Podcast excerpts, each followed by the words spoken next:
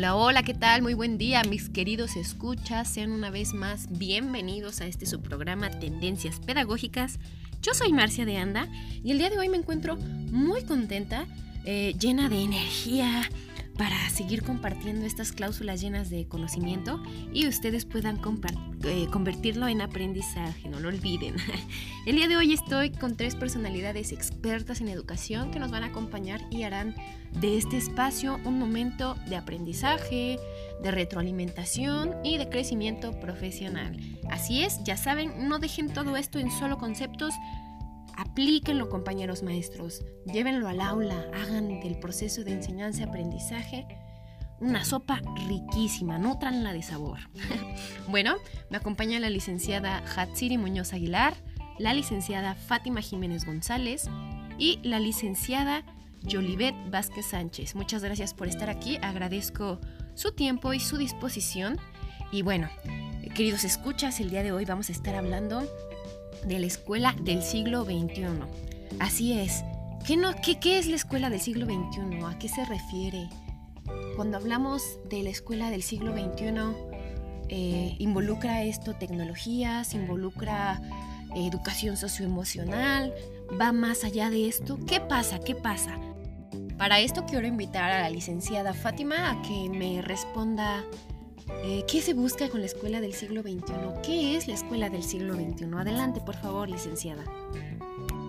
Hola, ¿qué tal? Muchas gracias por la invitación. Iniciaremos hablando sobre la escuela del siglo XXI. Esta va a buscar la innovación, la igualdad, la colaboración, la comunicación. El profesor, los alumnos y la familia van a tener un rol igualitario y se busca que cada uno de los integrantes sean líderes, por lo que cada uno debe de estar comprometido con el papel que le toca. Los docentes están actualizados y a la vanguardia de las nuevas tendencias pedagógicas. Recordemos que el papel del docente es pasivo y solo será un guía para el proceso de enseñanza-aprendizaje. Y el alumno es activo, por lo que se busca la autonomía, el análisis, la creación, la investigación y que siempre esté encaminada a una realidad social. El docente se va a capacitar constantemente. Va a tener dominio de las tecnologías, de las herramientas que son funcionales para el proceso de enseñanza-aprendizaje de sus alumnos y para los objetos virtuales de aprendizaje. Los estudiantes deben ser tratados con inclusión, respeto, equidad, para así llegar a un desarrollo óptimo integral. La escuela debe estar bien equipada, debe contar con buena infraestructura y tiene personal administrativo idóneo de acuerdo a su cargo, así como nueva tecnología para el proceso de enseñanza-aprendizaje. Muchísimas gracias, licenciada. Es esta respuesta muy vasta, muy amplia y muy enriquecedora. Es importante conocer las características con las que debe contar un docente en pleno siglo XXI para poder desarrollar procesos de enseñanza-aprendizaje de calidad. Es importante la actualización, estar en constante aprendizaje, ir a cursos, diplomados, capacitarse, etcétera, etcétera. Y bueno, esta educación del siglo XXI nos hace estar eh, también inmiscuidos en la globalización y tomar procesos tecnológicos, ¿no es así? ¿Quisieran platicarme un poquito más de algunos términos del siglo XXI? Por favor, licenciada Hatsiri. Muy buen día a todos. Claro que sí, muchísimas gracias por la invitación. Bueno, el día de hoy yo les voy a hablar acerca del Eat Tech, Learn Tech y el H Ear Tech. Son unas pronunciaciones un poco diferentes, pero bueno, comenzaremos con el primero que es el Eat Tech, Education Technology.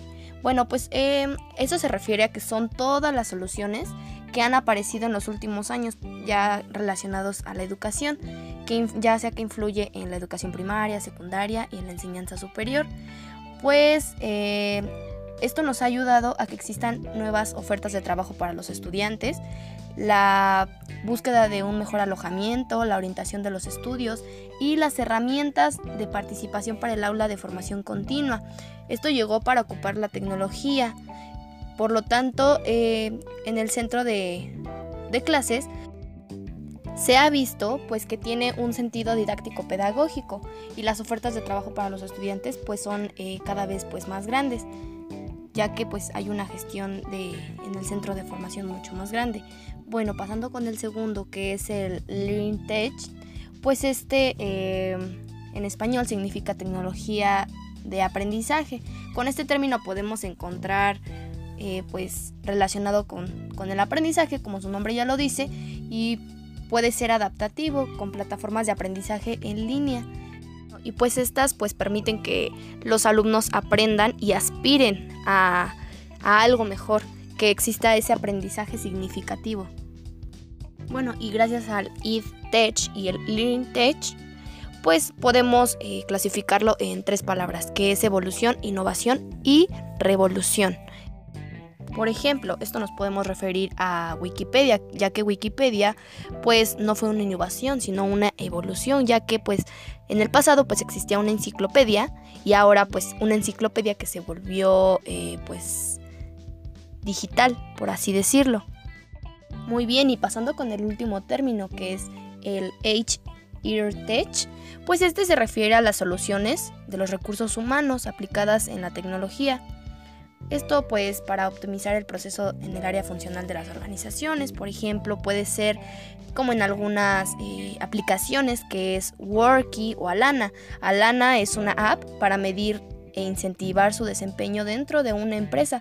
Conoce pues la trayectoria y cumple con los que si esa persona está cumpliendo con los objetivos y para obtener recompensas ya debido a su buen desempeño que, que ha sido al laborar ahí.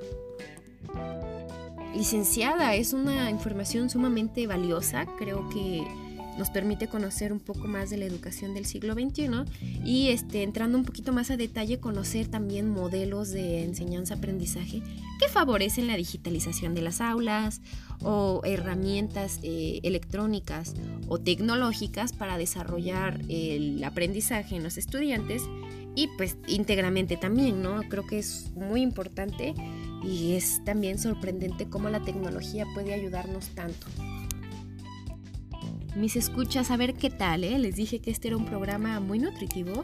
Creo que lo que nos comparten las licenciadas es de suma importancia. Recuerden que vivimos en el siglo XXI y cuando hablamos de esto, aunque a veces digamos, bueno, la institución no me lo permite, no, no se puede, tratemos de hacer esa luchita para aprovechar los recursos tecnológicos, los recursos digitales que tenemos e innovar el campo de enseñanza, motivar a nuestros estudiantes. Recuerden que este es el objetivo de este podcast, compartir de docente a docente y transformar la práctica pedagógica, ofrecer educación de calidad. ¿Qué, les parece? ¿Qué opinan? Bueno, para mí es eh, muy gratificante estar aquí con mis colegas, con estas licenciadas tan bellas y tan comprometidas por estar aquí compartiendo su aprendizaje, su vocación, sus enseñanzas. Y quisiera ir un poquito más allá con todo esto de las tendencias pedagógicas, la educación del siglo XXI.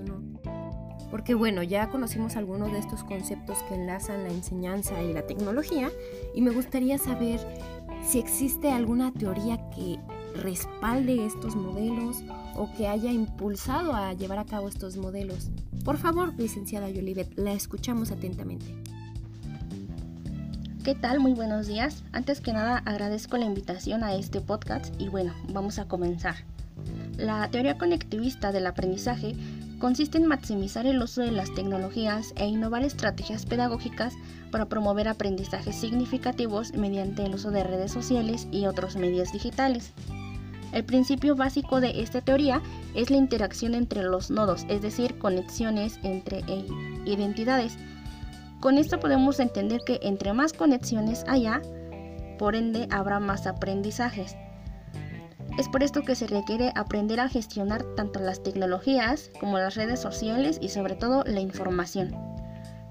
En esta teoría, el rol del docente se basa en la creación de materiales educativos digitales que van a favorecer el aprendizaje y que van a promover el intercambio de información entre sus educandos.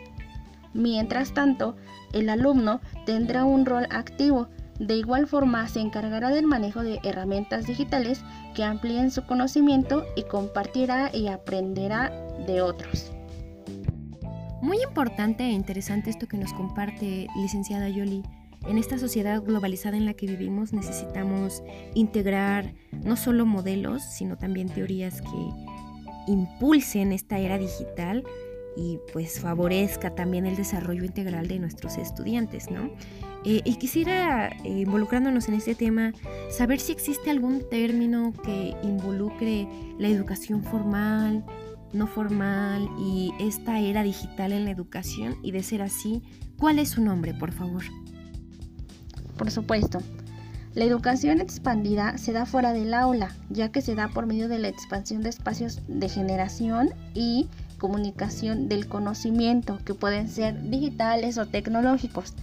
Esta educación se conduce bajo un paradigma pedagógico que se basa en una participación abierta por parte del alumno y del docente y también en la producción colaborativa del conocimiento.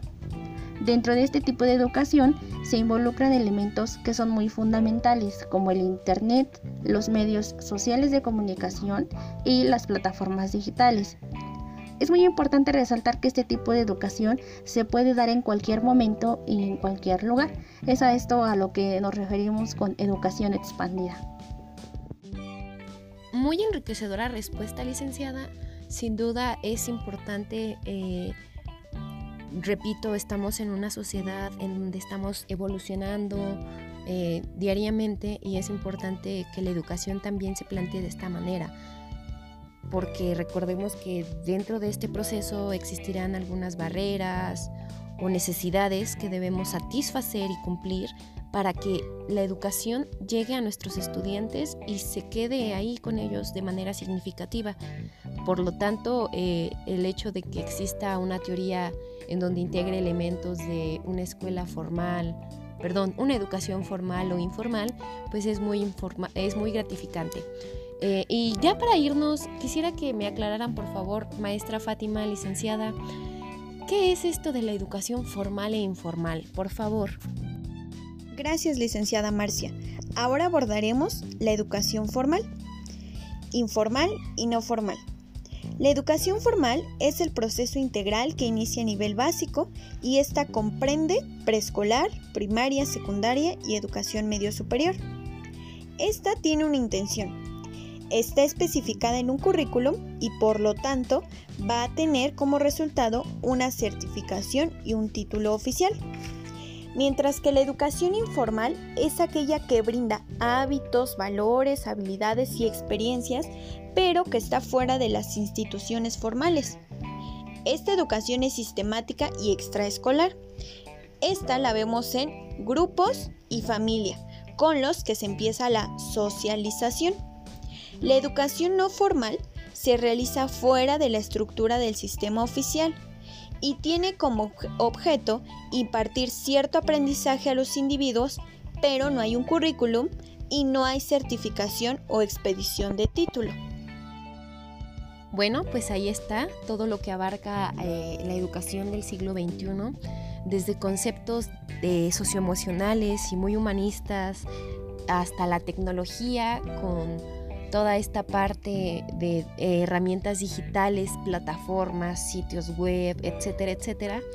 Y podemos encontrar, eh, bueno, esta educación en el siglo XXI, como lo mencionaba la licenciada Fati, de manera formal o informal, porque nos encontramos en una sociedad que avanza muy rápido, avanzando a la par de la tecnología y pues obviamente eh, debemos proponer espacios y ambientes en donde se propicie este aprendizaje a través de estas herramientas. Muchas gracias por estar aquí el día de hoy en este su programa, sin antes preguntarles si desean agregar algo, licenciadas, eh, algún comentario, por favor. No, de mi parte ya no hay algún otro comentario. Solo pues reiterar muchísimas gracias por la invitación y pues espero que, les guste este podcast y coméntenos también de qué otra cosa les gustaría que habláramos. Agradezco sus participaciones el día de hoy, eh, que se hayan tomado el hecho de estar aquí unos momentos. Y pues este, muchas gracias de verdad. Su, eh, eh, su presencia aquí fue muy importante. Sin duda nos vamos con todas estas características que abarcan en la escuela del siglo XXI. Y pues recuerden sintonizarnos, aquí estamos ofreciendo podcasts educativos de acuerdo a las tendencias pedagógicas más nuevas y buscamos eh, propiciar estos aprendizajes, eh, seguirlos compartiendo. Eh, por favor, no olviden hablar con los colegas sobre estos temas que los involucran, involucran su vocación, su desarrollo, sin olvidar para qué estamos frente a grupo, compañeros. Muchas gracias, licenciadas. Reitero el día de hoy, su presencia fue muy importante. Es un placer tenerlas aquí, esperando eh, más adelante nos acompañen con sus conocimientos. Y pues esto es todo por el día de hoy. Escucha, les mando un abrazo hasta sus casas, eh, mientras lavan los platos, mientras dan de cenar, mientras califican esos exámenes, colegas. Y esperamos eh, que nos sintonicen en una nueva... transmisión de podcast. Mi nombre es Marcia de Anda, reitero, fue un honor que estuvieran acompañándome el día de hoy. No hay de qué, al contrario, muchísimas gracias por la invitación. Me gusta mucho compartir los conocimientos y que otras personas pues puedan absorber esta información. Muchas gracias por la invitación a este podcast. Es de gran importancia hablar de la educación en el siglo XXI y las herramientas digitales que como docentes debemos desarrollar y tomar en cuenta para un óptimo proceso de enseñanza-aprendizaje. Hasta la próxima. Agradezco mucho la invitación, considero que es muy bueno generar este tipo de estrategias para que nuestros colegas estén a la vanguardia, ya que la educación digital o virtual es lo que se vive actualmente y que se seguirá viviendo. Y es por eso que debemos mantenernos informados, pero principalmente abiertos a los cambios que se van generando día con día. Muchas gracias. Así es, mis escuchas, estas son las conclusiones de nuestras expertas el día de hoy, esperando que les agrade y les sea muy, muy, muy nutritivo. Mi nombre es Marcia de Anda y me despido. Chao, chao.